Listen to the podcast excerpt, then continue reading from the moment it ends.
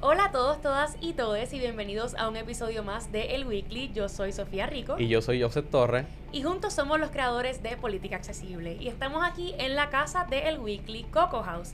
Y si aún no saben qué es Coco House, Coco House es un coworking space en el corazón de Santurce que ofrece una variedad de membresías que te brinda desde la permisología para empezar tu negocio hasta el espacio de trabajo equipado para hacerlo crecer solo o junto a tu equipo de trabajo.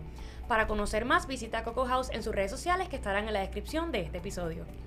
Antes de comenzar, es importante que se suscriban, que compartan nuestro contenido y que nos sigan en todas nuestras redes sociales. Política Accesible, una sola El tema que traemos hoy es un tema bastante importante y para darle un poco de contexto, pues fue un proyecto que buscaba aumentar el subsalario de las personas que trabajan a base de propinas. El proyecto fue aprobado en la, en la Cámara y en el Senado y pues obviamente pasó a la, firma de del gobernador, pero pues fue vetado recientemente por el gobernador y pues eh, hoy tenemos a dos invitados que nos van a hablar un poco sobre este proyecto y la importancia también de, de, trabajar este tema. Sí, importante destacar, destacar que estos dos invitados estuvieron desde los inicios trabajando este tema, desde las manifestaciones, vistas públicas, reuniones con los legisladores y por eso es bien pertinente que ellos sean quienes estén discutiendo este tema con nosotros. ¿Y quiénes son? Pues es la licenciada Verónica Banucci y Randiel Negrón que nos van a hablar, ¿verdad?, de cómo es que ellos se insertan en este tema. Así que primero queremos darles las gracias por estar aquí con nosotros y quisiera empezar esta conversación con que nos cuenten su involucración con esta problemática y qué fue que estuvieron haciendo para atender el tema. Primero que todo, Sofía y Jose, gracias por la invitación. Sí, eh, gracias. Estamos, creo que hablo en nombre de las dos, súper contentas de participar del espacio y poder, ¿verdad? Eh, charlar un poco sobre este tema. Eh, con, con, con el recién veto del gobernador, pues ciertamente sí que podemos decir que estamos un poco decepcionados sobre ¿verdad? La, decisión que tomó él, pero como bien dijiste, desde el principio hemos trabajado con este tema y no vemos el fin muy cerca. O sea, no lo vemos, no, no creemos que era una carrera corta, siempre hemos visto, ¿verdad? Eh, como una carrera larga. De hecho, desde el momento en que se habla desde el momento que, nos enteramos que el, proyecto se enmienda a mitad de trayecto legislativo, o del tracto legislativo, mejor dicho, eh, que lo reducen de ese objetivo que tenía inicialmente de empatar con el salario mínimo estatal, eh, que lo reducen al 50%, pues ya sabíamos que la lucha iba a continuar incluso después de su posible aprobación, porque el objetivo final acá es que todo el mundo en Puerto Rico que trabaje a base de un salario, la definición de trabajo a la base de horas, tenga un salario mínimo justo. Ya está. El mismo. Eh, desde justicia salarial entendemos que ese salario ronda los 15 dólares la hora, pero eh, ciertamente sabemos que la ley 47 de salario mínimo fue aprobada el año pasado. Lo establece a 8.50 a día de hoy, a 9.50 a partir de enero 2023 eh, y nosotros entendíamos que el proyecto debe ir encaminado a eso, a lograr que se empate con el salario mínimo de Puerto Rico. No será hasta que se logre que entendamos que este, este trayecto o, nuestra lucha eh, puede tener un fin, si se puede decir de esa manera. Sí, y, y, yo agregaría que, como dice Randy, si bien estamos decepcionadas por el veto del gobernador, eh, entendemos que justicia salarial ha logrado parte de su objetivo, que era educar a las personas sobre este tema y me contenta muchísimo estar aquí con ustedes y me contenta aún más escucharles eh, utilizar términos que quizás en el pasado no se utilizaban. Te menciona subsalario. Este término pues se acuña para darle nombre a la diferencia que existe entre el mínimo estatal y el, y el resto del mínimo que las personas que trabajan subsalario pues es, algo un poco contradictorio porque si tienes un mínimo, ¿por qué tienes algo por debajo del mínimo? Y entonces, pues ahí es que entra la terminología de subsalario. Que, y nos referimos entonces pues al subsalario de las personas que trabajan a base de propina, que pues, vienen siendo sus propinas. Y, y pues volvemos, aunque quizás no logramos el objetivo de eliminar el subsalario, pues sí vemos unos logros de que se habla del tema, de que conocemos que desde 1991 las personas vienen devengando 2 dólares con 13 centavos y, pues como dice Randy, pues no termina aquí, por el contrario, pues vamos a continuar. Eh, podemos también hablar de otros proyectos de ley que todavía eh, están dentro del trámite legislativo y que vamos a continuar apostando. Por otro lado, todavía cabe la posibilidad de, irse por encima del veto del gobernador si el cuerpo legislativo así lo desea, lo entiende, que pensamos que pudiera ser porque eh, cuando miramos el resultado de las votaciones, pues eh, fue un proyecto que todo el mundo le votó a favor. Y más allá, yo quisiera preguntarle, porque se ha normalizado un poco eso de, de el trabajo, sub, o sea, a base de subsalario de los que devengan propina, eh, porque uno obvia, recordando acá, uno viaja a Europa y como que es bastante raro uno viajar para allá y como que, ah, no, ¿por qué estás dejando propina? Como que ah, no tienes por qué dejar propina. O sea, como que creo que también se ha normalizado un poco. Puerto Rico y Estados Unidos es algo que se normaliza eh, el vivir, o sea, el trabajar por medio de su salario. ¿Por qué, por qué consideran que es importante eh, llevar eso a una equidad? O sea, en este caso, llevar a que las personas que trabajan por su salario o que, que trabajen en general en, el, en, el, en la industria de servicios, pues todo el mundo cobre eh, el mínimo que, se establezca. Pues mira, yo sé, esa pregunta es una pregunta muy importante. te agradezco incluso que la hagas porque muchas veces y en otros espacios en los que hemos podido ¿verdad? hablar de este tema, eh, sobre todo en los medios ¿verdad? que de, de, de, más grandes en Puerto Rico, a veces los espacios son limitados y la discusión se queda en el tracto legislativo de un proyecto de ley que busca llegar, llevar un salario de X eh, de una comunidad específica a una cantidad de dinero. Y ciertamente este tema abarca muchísimo, muchísimo más. Eh, este tema lo viene investigando muy profundamente la organización One Fair Wage en los Estados Unidos, presidido por la, por la abogada y directora del, del instituto en Berkeley, del Food Labor Research Center, eh, Saru Harayama, con la que tenemos buena comunicación, ¿verdad? Y desde el momento que estamos trabajando con este tema hemos tenido esa conversación. Eh, nosotros también, yo específicamente he investigado este tema desde el año 2019 en la universidad, cuando estaba en bachillerato, y hemos llegado y hemos eh, logrado acceder a una información que nos ha llevado a entender otras problemáticas de este tema más allá de lo que una persona que trabaja a base de propina lleva a su casa en 60 pesos en una noche que se hizo en propina o en 40 pesos que se hizo, ¿verdad? Como tú bien mencionas, el caso de Europa no es cultural o común el hecho de que las personas dejen propina. Pero esto no solo pasa en Europa, esto también pasa en Asia. Y esto también pasa en muchos países que vivieron la, la cuestión de la colonialidad desde una óptica, desde una perspectiva, como aquella persona que colonizó. Eh, ciertamente Europa tiene una gran historia eh, como colonizadora, esto no es algo, ¿verdad?, que, que, discuta muchísimo. Y los Estados Unidos también, podemos debatir si cómo, cómo definimos la colonialidad, en el caso de Europa o de Estados Unidos, pero de que hay una relación colonial, pues sí, ya ha quedado definido, ¿no? En la propina y el concepto de recibir propinas cuando se da servicio se ve muchísimo, por el contrario, en aquellos espacios que hemos sido colonizados, que hemos vivido la colonia desde la óptica de haber sido colonizadas, ¿no? Eh, y en ese caso, vamos a limitarnos. Esta conversación puede ser muy amplia, pero para ahorrar tiempo, nos limitamos al caso de Estados Unidos y Puerto Rico. Y hay una relación muy directa entre el sector de servicio y la raza sobre todo el género.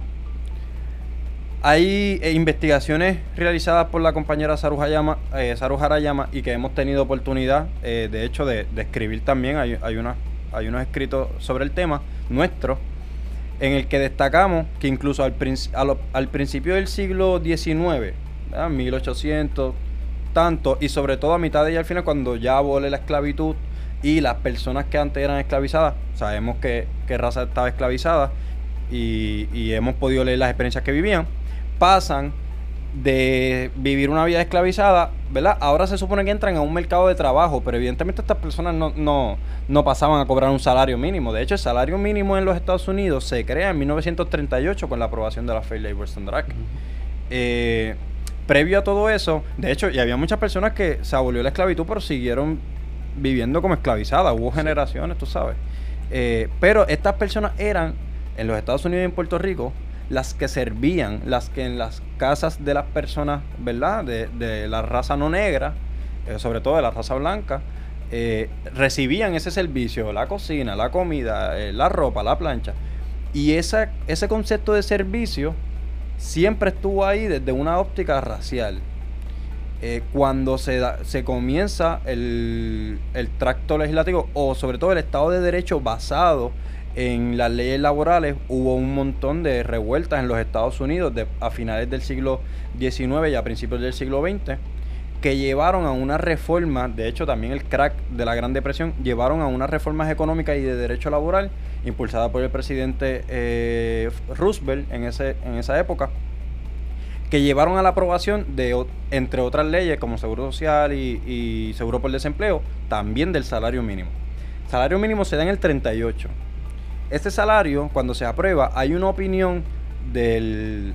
De, de hecho, hago un paréntesis, ese salario es impulsado por el senador Hugo Black, que, posterior, que lo voy a volver a mencionar más adelante, pero cuando se aprueba la ley de salario mínimo del 38 hay una opinión del secretario del trabajo que dice que las personas que trabajan en servicio, en hoteles, moteles y restaurantes, no les va a aplicar el salario mínimo a menos que trabajen en un restaurante, eh, perdóname, en un hotel que genere muchísimos ingresos, específicamente sobre el ingreso que afecta el comercio interestatal. Se establece un número de unos ingresos. Hoy en día esos ingresos son 500 mil dólares brutos eh, que tú tienes que generar. Pero todas las personas que trabajan en estos restaurantes, hoteles y moteles, aunque sea por cadena, se va a contar el ingreso a nivel de unidad. Quedaron excluidas una muy grande cantidad de personas y la gran mayoría eran personas racializadas que todavía trabajaban en los hoteles, moteles y restaurantes sirviendo. Hubo una gran organización de las comunidades racializadas. Eh, yo no, ¿verdad? Sabemos lo que pasó en los 50 y en los 60. Eh, podemos mencionar muchas personas, pero sí estas comunidades se organizaron. Y en el 64 se aprueba la ley de derechos civiles, que buscaba erradicar el racismo a nivel de, ¿verdad? Esa ley evita que, que se, evita el permiso para, ¿verdad?, cometer atrocidades contra la raza negra, que era una norma y sigue siendo una norma en los Estados Unidos, pero ahora hay una ley, ¿verdad?, que se dice que no puedes hacerlo, claro. Eh, hasta que cuando se apruebe esa ley en el 64 a una persona racializada la, la agreden en un restaurante, en un motel, perdón, en Atlanta. Esta persona dice, no me pueden violar mis derechos, que ahora yo tengo a través de la ley de derechos civiles en este motel, el Supremo ve el caso y el Supremo determina que a las personas que trabajen y vivan o participen en una actividad en un motel, hotel o restaurante, también les va a aplicar las leyes federales para darle para que le acogiera también la ley de derechos civiles. ¿Qué pasa? Que esa opinión, cuando le da jurisdicción a la ley federal de derecho civil, también le dio jurisdicción a la ley federal de salario mínimo. Y esas personas en el 65 empezaron a recibir salario. ¿Qué pasa? Ese mismo año, el Congreso de los Estados Unidos dijo, ok, Tribunal Supremo, entiendo tu decisión, ahora tienes salario mínimo, pero vamos a hacer algo. Estas personas, como reciben propinas algunas veces, porque ellas no recibían salario, su salario era propina, van a recibir no más del 50% del salario mínimo y lo van a combinar con las propinas. ¿Qué tú crees? Lo aprobaron hay una gran historia de racismo, de violencia, y cuando tú miras las estadísticas, la gran mayoría, 7 de cada 10, y a día de hoy todavía, 7 de cada 10 de estas personas son mujeres, se identifican como mujeres.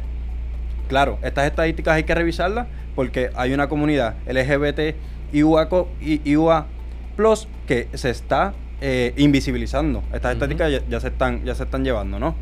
Eh, pero al margen de todo eso, desde los 60 hasta los 90, recibimos 50% del salario mínimo y en el 90 hubo una gran presión por parte de la Asociación de Restaurantes a nivel federal para convencer al Congreso de congelar el 425 como salario mínimo y el 50% que nos aplicaba como 213. En, en el 96, de la mano del presidente Bill Clinton, el salario aumentó pero el nuestro se quedó y así llevamos 31 años con una historia de la mano del racismo y de la mano de la violencia de género. Y así estamos todavía en Puerto Rico. Y es muy similar eh, los agentes que vemos en la lucha por eliminar el subsalario tanto en los Estados Unidos como en Puerto Rico. National Restaurant Association tiene una entidad en Puerto Rico que es el grupo de Azores, que pues sabemos que también tuvo su lugar en las vistas públicas, eh, al igual que nosotras.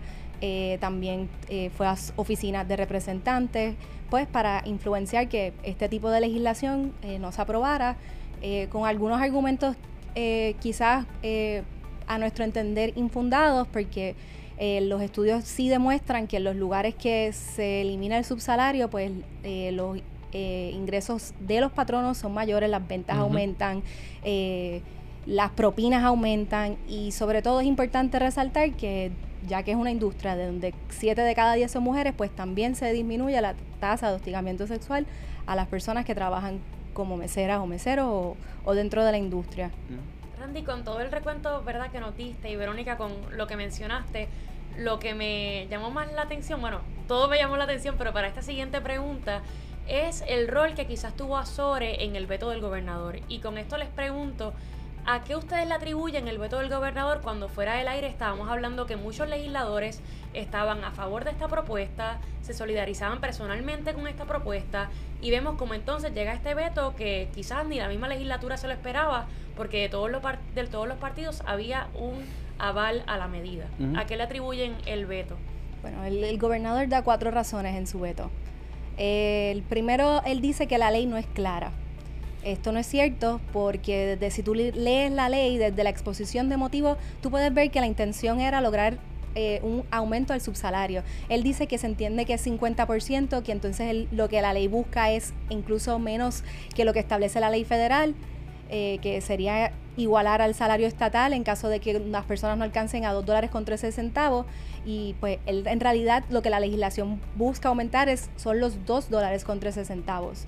No estamos, la ley no dice que lo que quiere es eh, que ahora el mínimo sea el 50% del mínimo estatal. Eso no es correcto.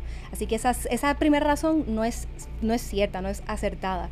La segunda razón que el gobernador da para eh, vetar es que esta es la, la de... La comisión. Que existe una comisión de salario mínimo que se creó bajo la ley 47, la del salario mínimo que se aprobó el año pasado, y que ellos tienen la obligación de emitir decretos mandatorios, decretos especiales mandatorios sobre este tema. Eso no es cierto, porque ellos no tienen una obligación de hacerlo. No así con las personas que trabajan en la agricultura, que sí se crea la obligación de emitir un decreto especial sobre las personas de ese sector. No así con las personas que trabajan a base de propina. Por lo tanto, la segunda razón del gobernador no es cierta. La tercera razón que da el gobernador es que él dice que una ley no puede contener dos asuntos en un mismo tema. Él se refiere a que este, la, legislación proponía el aumento del subsalario y a su vez eh, estaba decretando un término de, de, prescripción para que las personas fueran a reclamar eh, pues eh, las propinas de, si el patrono no cumplía con la legislación federal que establece que tienen que igualar al salario mínimo estatal. Y si bien la ley contenía eh, dos temas dentro de la, del mismo proyecto, toda legislación contiene una cláusula de separabilidad. Por lo tanto, si una parte hubiera sido invalidada, el resto de la legislación hubiera sido válida. Y la tercera razón que él da es que supuestamente esto va a afectar a las propinas y que sería un proyecto contraducente a su propio fin. Eh, y por lo tanto eso es incorrecto también por lo que yo mencioné anteriormente de que hay estudios que contradicen eso. Y entonces también él agrega que no solo que los patronos pudieran optar por pagar salario mínimo completo y eliminar la propina. Eso es completamente falso porque el Departamento del Trabajo Federal ya ha dicho que la propina es ineliminable. Sí. En, en, el caso de la cuarta razón que acaba de mencionar Vero, hay una hay una contradicción con la segunda razón. Me explico. En la segunda razón él habla de que la ley de salario mínimo creó una comisión de salario mínimo en Puerto Rico. De hecho, esta comisión es la que va a dar o no el aval al tercer aumento seguido al salario mínimo en Puerto Rico de 10.50 en enero del 24. Eh, con esta comisión ya tenemos una comunicación. De hecho, esta comisión no está constituida en su totalidad. Voy más allá hay cierta vagancia por parte del Ejecutivo sobre la Comisión de Salario Mínimo. Y me explico. Esta comisión fue creada, ¿verdad? Con la misma ley, eh, como ya mencioné el año pasado. Y esta comisión tenía la obligación de emitir, como bien dice Vero, eh, un decreto mandatorio especial en o antes del primero de julio que acaba de pasar sobre el subsector de la agricultura. En Puerto Rico existen dos eh, sectores que tienen subsalario, agricultura y personas que reciben propinas.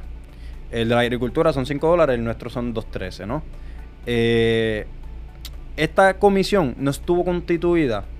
Bueno, solamente hay cinco personas nombradas por el gobernador de siete. Estos nombramientos se dieron en junio. ¿Cómo esta comisión va a emitir un decreto mandatorio especial sobre el sector de la agricultura en o antes del primero de julio, cuando tú me la constituyes en junio? O sea, no se han reunido por primera vez a día de hoy.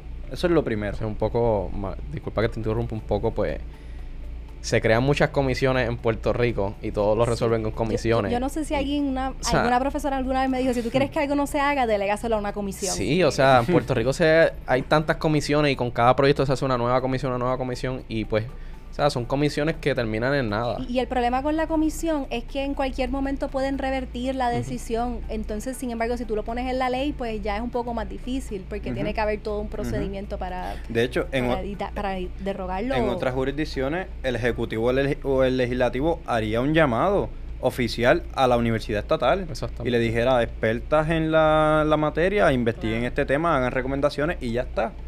Pero en este caso, pues hay una comisión, ¿no?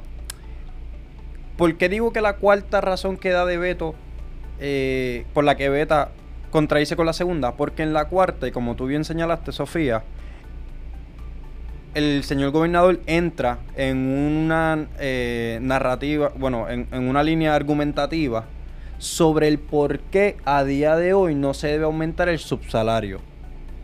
Entra asumiendo unos argumentos que a quien único le hemos escuchado y o leído decir es a la Asociación de Restaurantes en Puerto Rico. Nadie más ha dicho que si se sube el subsalario de las personas que trabajan a base de propina, eso va a ser contraproducente para la, propia comunidad que recibe propina. Nadie más lo ha dicho. Y el gobernador, al asumir como propia esa línea argumentativa, también le está dando un peso a la propia comisión que él dice que la comisión puede estudiar. Señor, nuestro llamado es, señor gobernador, si usted reconoce que hay una comisión que tiene el expertise y que tiene la tarea de investigar el tema, darle una línea de que esto no se debe hacer ya es un peso grande. Decir, bueno, ustedes investiguen el tema, pero a día de hoy esto no se debe aprobar. Eh, o sea, eh, y es difícil ir contra eso. Eh, por otra parte, y, y, para ir cerrando, la Asociación de Restaurantes, desde el día 1, que hemos ¿verdad? llevado este tema a, la, luz pública, ha fallado muchísimo en demostrar y en evidenciar en términos cualitativos y cuantitativos sus argumentos de por qué esto no se debe hacer. Fueron a vista pública en el proyecto de la Cámara, en el del Senado no, en el del Senado fue un poco más vago todavía, pero fueron a vista pública en el proyecto de la Cámara a decir que tenían una encuesta en la que ellos podían evidenciar que las personas que reciben propinas en Puerto Rico cobran entre 18 y 20 dólares la hora. Cuando a preguntas de la comisión eh, se le dijo, esa encuesta ya está publicada, esa encuesta todavía no se ha terminado. Esa encuesta, ¿le podemos empezar a llamar sondeo? Sí, esa encuesta la van a publicar en algún momento, 8 de marzo todavía no la hemos visto. Le pedimos eh, a, su a su asesora legal, le pedimos que nos hiciera llegar ¿verdad? Dicha encuesta. Sí, no lo hicieron. Nosotras desde el minuto uno le hemos enviado muchísimos estudios. En Estados Unidos hay 37 estados que han subido el 213. 37 estados. De esos 37, 8 estados y territorios, porque hay que incluir el territorio no incorporado de Guam, este, pagan salario mínimo completo más propina. En ninguno se eliminaron las propinas. En ninguno, ninguna, ninguna organización sindical o de trabajadoras del sector de la, del servicio y que reciben propinas, ninguno se ha organizado en contra de eso, ¿no? Este, las propinas han aumentado, las ventas han aumentado. Allí, en ninguno de esos lugares, eh, perdóname, en esos 37 estados, no se acabaron los restaurantes. Pero ellos vaticinaban el fin de la industria de alimentos. En Puerto Rico no hay ningún sector más grande que las barras y los restaurantes. que siempre cuando salimos a celebrar un cumpleaños, un día de madre, eh, una graduación, vamos a un restaurante. Eh, así que esos argumentos, eh, el gobernador los escuchó. El gobernador no sabemos si escuchó los nuestros. No, no lo, no lo, intentamos reunirnos en múltiples ocasiones, pero pues obviamente yo llamo en carácter, eh, pues desde justicia salarial, que quizás no es lo mismo eh, tú decir ¿sabes? Soy Verónica Banucci al final del día, no tengo el mismo apellido que ciertas personas. y por lo tanto, pues exactamente, eh, pues lamentablemente no se nos concedió la reunión, aunque lo intentamos un montón de veces, también intentamos reunirnos con el equipo de Azores. Eh, sí le hicimos llegar nuestros estudios porque entendemos que pues siempre cuando se va a tomar una decisión se tiene que hacer con todos los elementos. Entonces, si tú vas a defender un punto, pues yo esperaría que la persona que asuma una postura pues conozca todo, todos los lados del argumento y no vaya por ahí induciendo error con información a media. Este, y yo agregaría sobre lo que el punto de Randiel de que sobre su sondeo que fue hecho por ellos, por personas dentro de su mismo restaurante, o yo diría por ellos, para ellos, de ellos en todas las partes. Y el turno luego del de ellos en vista pública fue el del Departamento del Trabajo y ellos hicieron alusión a los números eh, de, según su información. Y el en la media realmente rondaba entre cuál fue el número que ellos dijeron. Eh, eh, Azore dice entre 18 y 20, justicia salarial dijo 898 9,20 y el Departamento del Trabajo corrigió a ambos grupos y dijo, no son, no son 9, no son 20, son 10. Eh, al final... Sí, al final hay, un número, hay dos números que se parecen más. Evidentemente. Y, y, hubo muchísima aclaración o reiteración por parte del Departamento del Trabajo diciendo justicia salarial tiene razón en X, Y y Z. Claro. Sí, yo, yo tomo un... Porque ellos siempre argumentaban que no había la necesidad de aumentar el subsalario porque no habían quejas y yo vengo y digo, no porque alguien no se queje de algo, no quiere decir que no esté pasando. Hay muchos elementos. Eh, está el elemento de la dinámica de poder, me quejo en contra de mi patrono, me van a despedir. O no, conozco, no, conozco las herramientas este, que tengo a mi alcance para hacer las denuncias. Y luego el Departamento del Trabajo dijo, mira, es verdad, no se están quejando, pero no se están quejando pues es que no existía el mecanismo para quejarse, no existía un correo electrónico en donde los empleados y las empleadas pudieran escribir sus quejas en caso de que patrono incumpla con el deber que tiene de igualar al salario estatal. Para cerrar un poco el tema, pues obviamente del proyecto que fue vetado, me gustaría que pues nos hablen del, del proyecto que está ahora mismo eh, todavía en el trámite. Eh, me gustaría que me que abundara un poco sobre ese proyecto y, y qué busca. Bueno, ese, ese proyecto es el proyecto del Senado 754. Eh, hubo vistas públicas ya, eh, lo presidió la Comisión de Hacienda y Asuntos Fiscales, eh, tiene un nombre algo por esa línea. Este tuvimos una, la oportunidad de poner nosotras desde justicia salarial, entendemos que ese proyecto es muy positivo porque busca eliminar el subsalario en, por completo. Totalidad. Exacto, entonces eso lo que quiere decir es que igualaría eh, pues el salario de las personas que trabajan a base de propina con el resto de las personas de la clase trabajadora. Sí. Eh, este proyecto eh, sale de la oficina de, un partido minoritario, pero a este proyecto se han unido como coautores y coautoras otras senadoras de otros dos partidos, ¿no? termina siendo un, proyecto multipartita, como también lo fue el proyecto de la Cámara que fue aprobado más sin embargo, a, a, la espera de ver qué pasa con. Porque al final del día, el veto al proyecto de.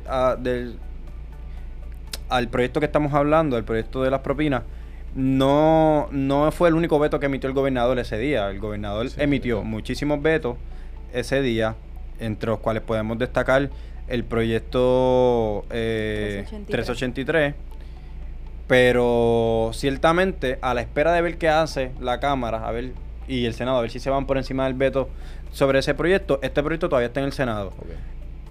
La producción de su informe está casi lista y estaba casi, casi a punto de salir a la espera de ver qué pasaba con el proyecto que si lo firmaba o no el gobernador. ¿Cómo lo vetó aquel proyecto? Porque claro, si un proyecto del mismo tema, casi hermano, se aprueba, eh, se convierte en novel, perdóname, se convierte eh, como cosas juzgadas, ya hay dos cosas del mismo tema. Exactamente. Eh, pero no fue así, no fue así. Así que vamos a seguir viendo ese proyecto. Eh, por otro lado, en los Estados Unidos, en el Congreso Federal, recientemente fue presentado un proyecto por parte de una representante de un distrito en el estado de Connecticut que está siendo impulsado por One Fair Wage y es un proyecto para lo mismo, para buscar a nivel federal la eliminación del subsalario. O sea, si se aprueba, esto es como los 15 dólares. Si se aprueba, si se aprueba ya, pues ya no aplica a nosotros. No aplica. Como el mismo 213 aplica a Puerto Rico porque fue aprobado a nivel de los Estados Unidos. De hecho, es que en Puerto Rico nunca se ha legislado este tema. Cuando nosotros hablamos de 31 años, nos equivocamos. Porque son 31 años en la historia norteamericana, o sea, de, de Estados Unidos, Eh, pero en Puerto Rico, es. pues, Es- inexistente. Eso es, en, en Puerto Rico no sé. No, y cuando hablamos de que muchas veces dicen, pero ¿cuánto es el subsalario? 2.13 de 7.25, perdón, 2.7 de 8.50 son como cuánto, como 70 y tanto por ciento. Eh, si lo llevan al 50%, pues 50. Ese sería el subsalario en Puerto Rico. Nosotras, de- nosotras aclaramos, el subsalario de las propinas comenzó siendo de 100%. O sea, paga- cobraban cero. O sea, las personas que te atendían en un restaurante en los Estados Unidos y en Puerto Rico en principios del siglo XX no cobraban. O sea, nosotros aclaramos eso. Así que en Estados Unidos esta lucha está muy grande. Estados como, estados como Nueva York, estados como Maryland, estados como Michigan. eh, como Michigan. eh, hay muchísimos estados donde la lucha está muy avanzada porque hay capítulos en casi todos los estados. eh, donde a nivel estatal sí se están dando pasos. De hecho, hay estados. Porque nosotros siempre destacamos los ocho que dieron el paso al salario completo. Pero hay estados como Hawái, donde hay un subsalario de 10 dólares con un salario mínimo de 17, aunque el salario mínimo estatal no es 17. Pero las personas que trabajan a base de propina, como con las propinas hay una... una se, se, se proyecta recibir más dinero, esas personas en Hawái dijeron, patrono siempre tiene que pagar como mínimo 10 dólares y si con las propinas no hace 17, patrono tendrá que empatar a 17. 17. Hay mucha creatividad sobre este proyecto. El hecho de que el gobernador lo haya vetado eh, nos decepciona, como bien dijimos al principio, porque fue se, continuar con la constitución de Puerto Rico cumplió hace un par de días 70 años, pues vamos a partir de ese, de ese continuar con 70 años de inacción sobre este tema eh, que afecta a muchas personas. En cuanto al, al proyecto vetado, no sé si han tenido el, el tiempo de, de más o menos ver cómo está el ambiente en la legislatura en cuanto a ver si se van por encima del veto del gobernador. Sé que es un proyecto que, o sea, muchas personas se o sea, le votaron a favor y es un proyecto bastante eh, importante y creo que es una problemática que, que buscarán atender eh, en esta legislatura en la sesión de agosto. Pues vamos a ver, entiendo, exacto, están de receso, Están pero yo sé que del 383 ya se está hablando Ok. que se le quieren ir por Sí. encima al veto, el- es el proyecto de Sí, y- que busca regular las emisiones de bonos y- de energía eléctrica, pero esperamos que también así con... De acuerdo, no, con el 1133, les adelanto, con el 1133 la bola solamente está en la cancha de representantes y senadores del Partido Nuevo Progresista. Partido Popular ya ha dejado claro que quiere ir por encima del veto de casi todos los proyectos. So- y este 1133, la autoría es de dos representantes populares, de Santiago Nieves y Aponte Rivera. Rosa- River- Rosario. Aponte Rosario, me disculpo. Eh, ambos del Partido Popular en la Cámara y ya han adelantado que tienen toda la intención de ir por encima del veto. El partido, el Movimiento de Historia Ciudadana también ha dicho que está de acuerdo y el, y el Proyecto de Unidad, que aunque es un voto también es importante. La bola está en la cancha de muchos representantes y senadoras eh, del Partido No Progresista porque al final del día el, el Ejecutivo es de su partido. Vamos a tocar puertas y decir, ustedes votaron a favor de este proyecto en un principio. En la primera discusión lo que pedimos es que reiteren su voto, no que no que voten a favor, es que Lo reitero encima. eso es. Ya. Y entonces, ok, tenemos claro, ¿verdad? Este veto. Tenemos claro que hay otro proyecto en el Senado. Pero les pregunto, porque sé que esto es un tema importantísimo para ustedes, ¿qué esfuerzos seguirán haciendo ustedes si el veto, si irse por encima del veto no se da y si el proyecto del Senado no se fuese a aprobar, no le dieran paso al proyecto? Nosotras esperamos continuar organizando actividades para educar sobre el tema, que el tema pues no quede aquí, eh, que ocurra lo que pase en la Cámara Legislativa en este cuatrenio, pues la verdad es que hay que continuar la lucha. Hay estados como Nueva York que llevan años en esta lucha, que ellos actualmente tienen un subsalario de 10 dólares y el mínimo estatal son 15 dólares. Y ellos llevan un montón de años y el equipo de One Fair Wage eh, pues le ha dado una continuidad a la lucha que podemos hemos visitado videos de ellos en el pasado de hace dos tres años o más y ellas continúan co- a la misma, con, con la misma lucha Sí, eh, ciertamente justicia salarial no prevé eh, la aprobación de un proyecto del subsalario como la culminación de meses de trabajo. De hecho, visualizamos a justicia salarial como un proyecto a largo plazo. Y me explico. Si el día de mañana eh, el veto no ocurre, eh, nosotras estamos preparadas para ir a la comisión de salario mínimo y convencerle a la comisión de que tienen que emitir un decreto mandatorio para este subsalario. Si eso se aprobara, pues cool. Pero si no, eh, vamos a seguir haciendo el trabajo en el Capitolio para que se apruebe este proyecto. Ahora bien, ningún trabajo en el Capitolio, sobre todo cuando nos referimos a legislación laboral, va a ser sostenible en la medida en que la clase trabajadora no pueda disfrutar de ese beneficio. Ahora bien, nosotros hemos impulsado este proyecto porque hay muchas personas en el país que trabajan a base de propina y que están hartas literalmente de cobrar 70 pesos quincenal en un cheque de, de un patrono. O sea, ¿qué yo hago con 70 dólares?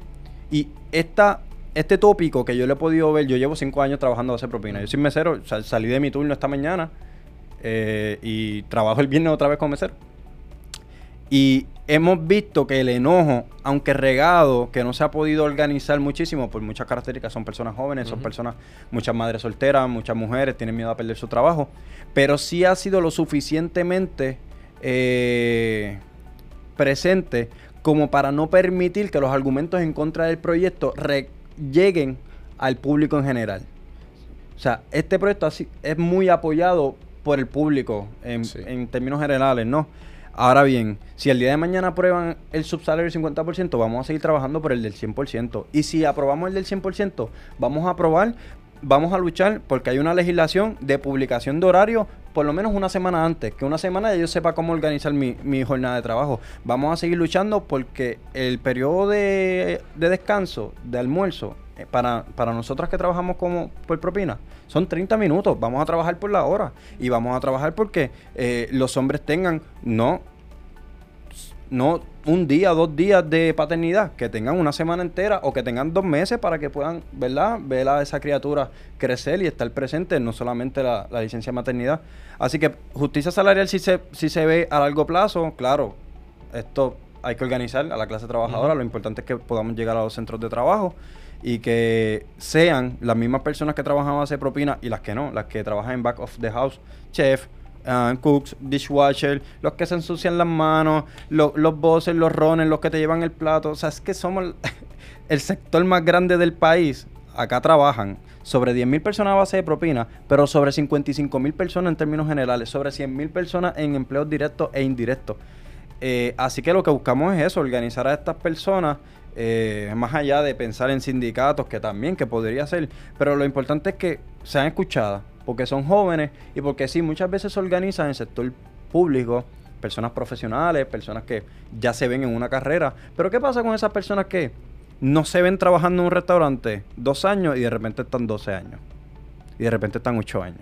Y de repente se quedaron ahí que no está mal, que no pasa nada, pero que también tengan un espacio para luchar por sus derechos laborales. Así que así allá vislumbramos justicia salarial y para allá vamos a intentar ir. Yo de verdad les quiero agradecer a ambos. A mí me, me enorgullece como joven que hayan jóvenes trabajando este tipo de temas y esta problemática porque pues sabemos que eh, la mayoría de los jóvenes somos quienes la enfrentamos eh, muchos estudiantes, muchas personas que pues tienen que, se van de su hogar y tienen que buscar empleo para subsistir. Eh, y de verdad le quiero dar las gracias por el trabajo que hicieron, a pesar del veto no importa y del trabajo que continuarán haciendo. Y pues como siempre, aquí están las puertas abiertas y muchas gracias. Gracias. Gracias, a ustedes por el espacio. Yo quisiera, antes de despedirnos por completo, que quizás dieran un último mensaje en quizás que esto es lo último que nuestra audiencia se lleve en por qué los empleados merecen justicia salarial. Y quizás no refiriéndonos solamente a los meseros, sino a todo el amplio sector que ustedes acaban de, hablarnos en este episodio, pero por qué es importante esa justicia salarial. Rapidito para que la gente se lleve eso. Yo creo que en términos de condiciones laborables, el salario es lo, lo, lo, primero, como quien dice, porque es lo que se le remunera por sus horas de, de, vida. O sea, son las horas que una persona le está dedicando a un trabajo con la expectativa de, pues, recuperar y poder obtener las cosas que necesita para sobrevivir. Así que yo entiendo que una paga justa por el tiempo que esta persona está empeñando en su trabajo, pues es el primer paso, pero como dice Randy, es el primero de muchos, como que deberíamos entonces aspirar a, eh, tiempo de paternidad, eh, tiempo de descanso, pero entonces el, salario es lo, le estamos poniendo valor a las horas de vida de alguien, por lo tanto debería ser pues un salario justo y, y por ahí empezar.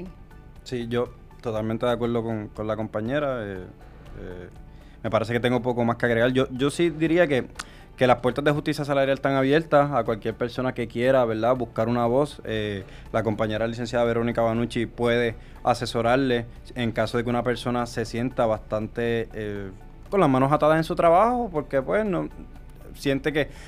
De hecho, cuando, cuando se expande la reforma laboral de tres meses a nueve meses de probatoria, muchas de ustedes creen que pueden perder su trabajo en cualquier momento. Justicia Salarial va a tener las puertas abiertas para poder ayudarles en lo que podamos. Ese, ese proceso de acompañamiento, quizás en, en, cualquier proceso legal o, denuncia que deseen hacer, pues saber que cuentan con nosotras. Eh, tenemos redes sociales, nos pueden buscar allí. Eh, estamos siempre pendientes. Eh, cualquier comentario, duda que pueda surgir, pues como dice Randy, estamos a su alcance. Y nos podemos comunicar directamente, ya lo hemos hecho en el pasado, no es algo que, ¿verdad? Eh, y por último, nada, que, no puede ser que en un país como Puerto Rico y Estados Unidos los costos de todo sigan subiendo menos los costos de la mano de obra. No puede ser. O sea, la generación de hoy en día en Puerto Rico es la generación más educada. Ustedes son las personas más educadas eh, ¿verdad? O con un nivel de escolaridad más alto, pero las que menos oportunidades tienen un mercado de trabajo. Que no está mal no ser una persona educada, no está mal no tener un grado escolar alto, eso no está mal. Lo que sí está mal es que en la medida en que nos fajemos trabajando 40 horas, no tengamos tiempo para llegar a casa a disfrutar con nuestras hijas, no tengamos tiempo para disfrutar con mamá en su cumpleaños, con abuela, eh, cuando, ¿verdad? Está en un periodo que creemos que no le vamos a ver más a nuestros familiares, poder compartir. Así que nosotros lo que creemos es un, un Puerto Rico más justo para todas las personas, no solo las puertorriqueñas. Así que vamos a seguir trabajando por eso. Ahora sí, nos despedimos, Joseph. Y yo de verdad de, nuevamente le doy las gracias y pues aquí siempre están las puertas abiertas eh, para lo que, lo que necesiten. Claro, no, pues gracias nuevamente a ambos y como Joseph les dijo, esto ¿verdad? es un tema importantísimo que si tenemos que retocarlo más adelante, así lo haremos en este espacio y, en otros. Y gracias al Colab, ¿verdad? Que es esta casa de nosotros en el Weekly. El Colab es un espacio de Coco House, que es un estudio y ambiente colaborativo para facilitar la creación de contenido con una variedad de estudios para crear contenido audiovisual que va desde fotografía, videos y hasta podcast como el nuestro. Para más información le dejamos sus redes sociales en nuestra descripción. Gracias. Y antes de irnos, quiero que las redes de. Si quieren anunciar las redes de Justicia, justicia salarial, en Instagram, eh, Facebook y Twitter también. Así mismo aparecemos, tengo entendido, Justicia Salarial. Eh, somos bastante sencillas de encontrar. Bueno, gracias nuevamente y nos despedimos. Hasta la próxima. Gracias.